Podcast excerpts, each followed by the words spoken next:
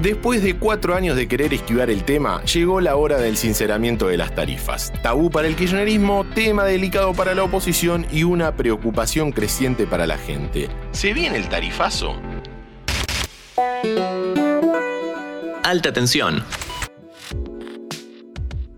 Hola, hola, ¿cómo estás? Estamos empezando el mes de junio y un fantasma recorre las conversaciones de amigos y parientes. ¿Cuánto te vino de luz? ¿Cuánto te vino de gas?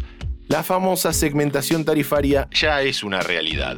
Venimos escuchándolo desde que comenzó el gobierno de Alberto Fernández y ahora sí, los hogares de ingresos medios y altos verán que el costo de los servicios públicos va a pegar fuerte en el bolsillo. Lo raro de todo es, bueno, perdón, esto tiene muchas cosas raras, pero si hay algo que es raro es que el tarifazo se produzca en un año electoral. De hecho, Macri congeló las tarifas en 2019 cuando veía en riesgo su reelección. El kirchnerismo las tuvo congeladas siempre. Lo que pasa en 2023 es que la situación económica es muy delicada y el FMI puso sus condiciones. Hablamos del acuerdo con el Fondo Monetario. Un acuerdo, Virginia, que tiene, como se esperaba, subas de tarifas más altas de lo que se decía.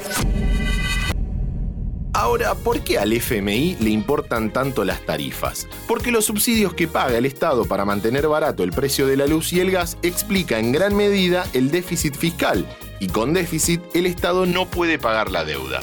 Es todo mucho más complejo, obviamente, pero es así. Todo esto además se agrava por la sequía, que reduce la recaudación para el gobierno y así aumentan las necesidades de cobrar. En capítulos anteriores se habló mucho sobre la relación entre tarifas, balanza comercial e inflación. Lo que hay que decir es que el precio de la energía es uno de los precios más importantes de toda la economía y durante los últimos 20 años estuvo muy desordenado. Así que, al menos desde acá, nos parece positivo que se empiece a ordenar. Dicho en pocas palabras, que el Estado no subsidie a quien lo puede pagar. El tema es cómo, y en este sinceramiento tarifario hay algunos aumentos bastante picantes. La segmentación dividió a los usuarios en tres categorías. Nivel 1 de altos ingresos, nivel 2 de ingresos bajos y nivel 3 de ingresos medios. No me preguntes por qué eligieron así el orden. En el nivel 1, en electricidad, los subsidios se eliminaron completamente y van a haber aumentos de más de 500%. El tema es que en el nivel 1 están los usuarios que no se anotaron en la segmentación, así que no debería sorprendernos alguna queja. En el nivel 3, o sea, en los sectores medios, los subsidios solo se redujeron y los aumentos ahí llegan al 100%. En el caso del gas, los aumentos son menores, van del 32 al 183%. Lo que tenés que saber acá es que aún si te llega una factura con el aumento más alto, si estás conectado a la red, estás en el mejor de los mundos, porque el gas en garrafa viene muy complicado. Los hogares que dependen del gas envasado son más del 30% y la mayoría son hogares pobres. Por un consumo equivalente en la región metropolitana, una familia gasta en garrafas al menos un 60% más que el que está conectado a la red. Y ese cálculo lo hicimos al precio oficial de la garrafa, que está regulado por el Estado. Y adivina qué, es muy difícil conseguirla a ese precio. Pronto vamos a hacer un capítulo especial sobre el tema.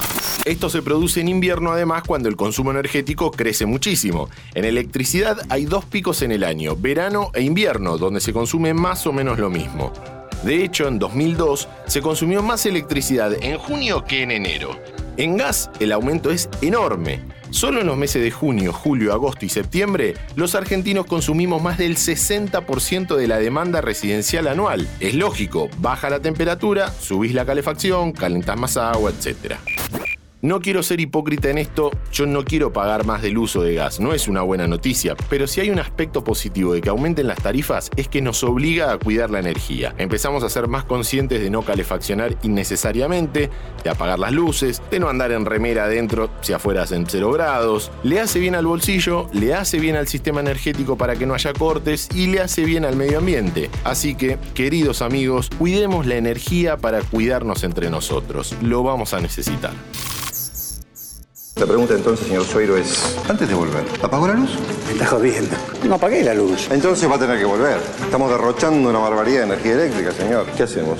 Que Sueiro apague la luz. Que Sueiro apague la luz. Que Sueiro apague la luz. Que Sueiro apague la luz.